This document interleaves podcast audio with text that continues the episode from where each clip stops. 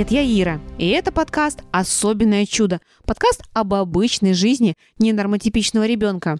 В предыдущем эпизоде мы поговорили про сенсорную интеграцию, что это такое. Знакомство даже с базовыми принципами сенсорной интеграции позволит нам чуточку лучше понять желания и потребности своего ребенка. Поэтому, если вы еще не слушали этот эпизод, обязательно уделите ему свое внимание. Там около 12 минут.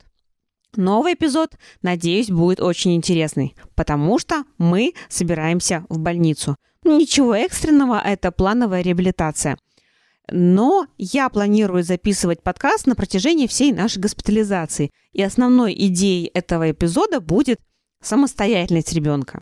Я уже об этом говорила, что зачастую почему-то наши центры, детские больницы, поликлиники, они, ну, как бы не очень приспособлены для развития самостоятельности ребенка. Ну вот, например, поликлиника наша районная, в которой мы буквально-таки на днях были, сдавая анализы, там есть гардероб.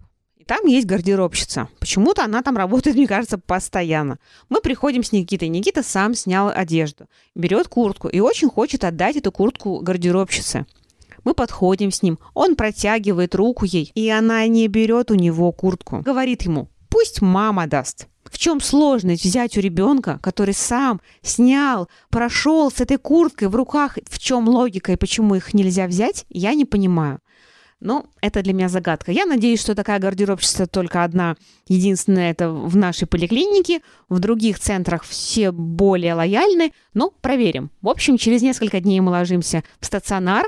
Сейчас я еще дома, мы собираем вещи, так что, надеюсь, будет интересно. Поехали! Воробьев вам не нужен? Нужен? Это мы. Идем.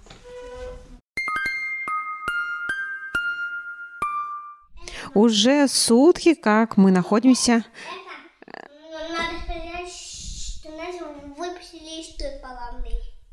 Да, нас уже успели выписать из одной палаты и перевести в другую. Мы находимся в Федеральном центре реабилитации имени Альбраха. В общем, история там была нехитрая. Никита немножко подкашливал. Мама, которая была с нами, она очень запереживала. В общем, нас отселили в отдельную палату, а, как будто бы в изолятор, но на процедуру мы ходим. Уже прошел день. Первые были, сегодня были назначены процедуры, но мне не очень хочется говорить про процедуры, мне хочется больше говорить про то, что нас окружает. Первое, что я хочу обратить внимание, что все дети смотрят мультики. Но вот смотрят мультики вот вообще везде. Смотрят на процедурах, между процедурами, в ожидании процедур, в палате вечером. И, в общем, круговорот мультиков постоянный. Мы там ходили в соседнюю палату в гости.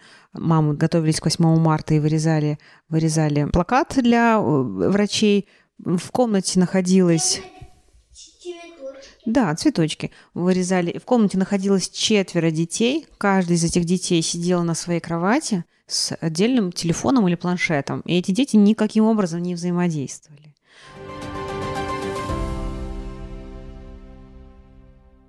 Ягодка, давай, чего?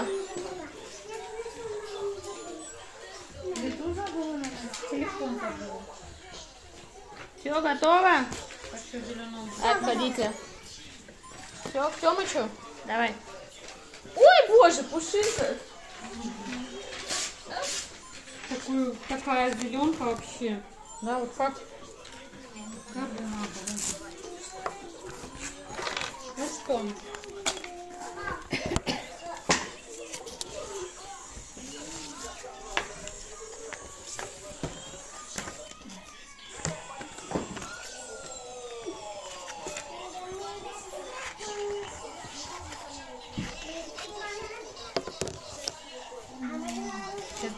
На физиопроцедура будет какая. Идеальный мир, можно сказать. Мамы занимаются своим делом, дети сидят по углам, тихо, и э, каждый смотрит в планшет. Мир-то это может быть идеальный, но а дети пришли в центр реабилитации, они имеют двигательные нарушения. При этом час полтора вечером, вместо того, чтобы ходить, трогать, смотреть, там, а, говорить, щупать, бегать, ползать, они сидят в планшете. Четверо детей в одной комнате. В общем, мне кажется, это совершенно не, ну, не, не, неправильно. Ну, правильно думаешь? Ну, Никита думает правильно, но на самом деле это неправильно. Мамочка, Никита тоже захотел мультик. Ну, мультик мы тоже посмотрим обязательно, но чуть позже. Сейчас мы с тобой записываем подкаст. Поэтому про самостоятельность в больнице первое – это дать ребенку его полку, где будут лежать его вещи, его вещи, одежда, его игрушки, которую полку он сможет сам открывать и доставать то, что ему интересно и то, что ему хочется. Второй момент – это… А где мои игрушки? Просто мы взяли не очень много игрушек, поэтому они все лежат очень компактно. Еще момент с, под- с подготовкой пищи. Разогреть, принести, включать ребенка в, в бытовые процессы.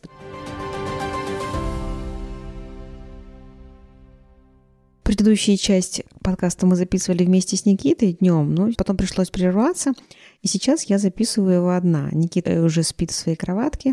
Я же, чтобы иметь более-менее хорошее качество звука и не мешать ребенку, я зашла в ванну, накрылась одеялом и сижу, записываю его здесь сейчас. Посмотрим, что из этого выйдет, ну, чтобы представляли картинку, в каких сложных условиях приходится вести работу.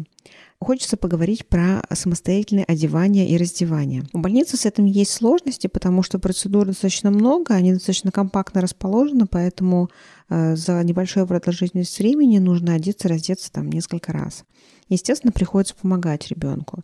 И главное, что мне хочется сказать, что это не просто механически его раздевать, одевать, а включать его в процесс. Также просить стянуть носок, расстегнуть молнию, чтобы он был включен, даже как нет возможности и времени позволить ему сделать это самому, включать его в процесс. Хочу рассказать про наш один очень успешный опыт. Нормотипичные дети уже после трех лет могут неплохо справиться с застежкой молний. Но для детей с двигательными нарушениями, когда одна ру- рука работает значительно хуже второй, застежка молния очень сложна. Но есть специальные магнитные молнии. Они еще очень редко встречаются у нас в стране, но мне удалось э, найти так- такое изделие. И... Но застегнуть молнию – это уже второй э, этап одевания. Сначала нужно просунуть руки, и уже на этом этапе зачастую возникают большие сложности, потому что а, если мы представим кофту на молнии, мы сначала просовываем одну руку, потом должны за спиной где-то найти этот рукав, просунуть туда вторую, вторую руку. Ну, это достаточно сложно. Так вот, есть один очень хороший способ, который имеет широкое распространение в монтессори педагогику, когда кофту одевают не совсем так, как делаем это мы с вами в повседневной жизни. Это достаточно сложно объяснить, а, но очень легко понять, если увидеть. В описании к подкасту я оставила ссылку на видео с участием Никиты. Сразу будет понятнее. Но, в общем, все равно объясню. Получается, кофту нужно положить перед ребенком, развернув ее капюш- капюшоном вниз. То есть он сначала просовывает две руки, а потом одним движением перекидывает ее назад. Может быть, звучит сложно, но на самом деле там ничего сложного нет. А, Обязательно уделите внимание этому видео, будет сразу все понятно. Видео размещено в моем телеграм-канале, в телеграм-канале подкаста, даже не столько моем. А, Подписывайтесь на канал, там я рассказываю не только о новых эпизодах, но и пишу небольшие обзоры на приспособления, которые помогут нашим с вами детям быть более уверенными и самостоятельными. Так вот, благодаря этому способу одевания и застежки молнии уже сегодня кенгуруху, так называемую кофту на молнии с капюшоном, Никита одевает сам. Я считаю, что это большое достижение. Во-первых, ему это доставляет удовольствие, у него есть к этому интерес и самостоятельное желание одеваться. Еще мне хочется тоже поговорить про такой важный момент, как прием пищи. Опять-таки, находясь в больнице, я обращаю внимание, как принимают пищу дети, и вот зачастую дети едят с планшетом. Честно, ребенок зависает в этот планшет, он не ест, мама начинает там суетиться, как-то ругаться, предлагать ему ложку, е- и кормит его где-то там, докармливает с ложки. Это относится и к пятилетним, и там, к шести-семилетним детям. Совершенно нормальные функции рук. Поэтому первое, что мне хочется сказать, это убрать планшет. Убрать планшет вот даже без разговоров. Вот. И еще про самостоятельность и прием пищи какие-то мелкие конфеты, фрукты типа мандаринов, бананов. Я стараюсь предлагать Никите их все бе- без, не снимая обертку, соответственно, или кожуру. То есть мандарин я могу надорвать немножко с одной стороны и предложить ему. И чтобы он сам его почистил. То же самое вареное яйцо. Мы можем предложить ребенку не почищенное яйцо в скорлупе. Здесь мы убьем сразу двух зайцев. Во-первых, все та же мелкая моторика, про которую все говорят, и с другой стороны, все те же навыки самостоятельности почистить банан, а, почистить яйцо, мандарин. Например, вот конфеты тоже. Вот такие конфеты типа коровка. Помните, они сейчас бывают по-разному упакованы. Но вот раньше были такие завернутые, они уголочки у них заломлены. Ребенок может развернуть ее сам, и это прекрасная возможность потренировать моторику и добиться своей цели, добиться конфеты.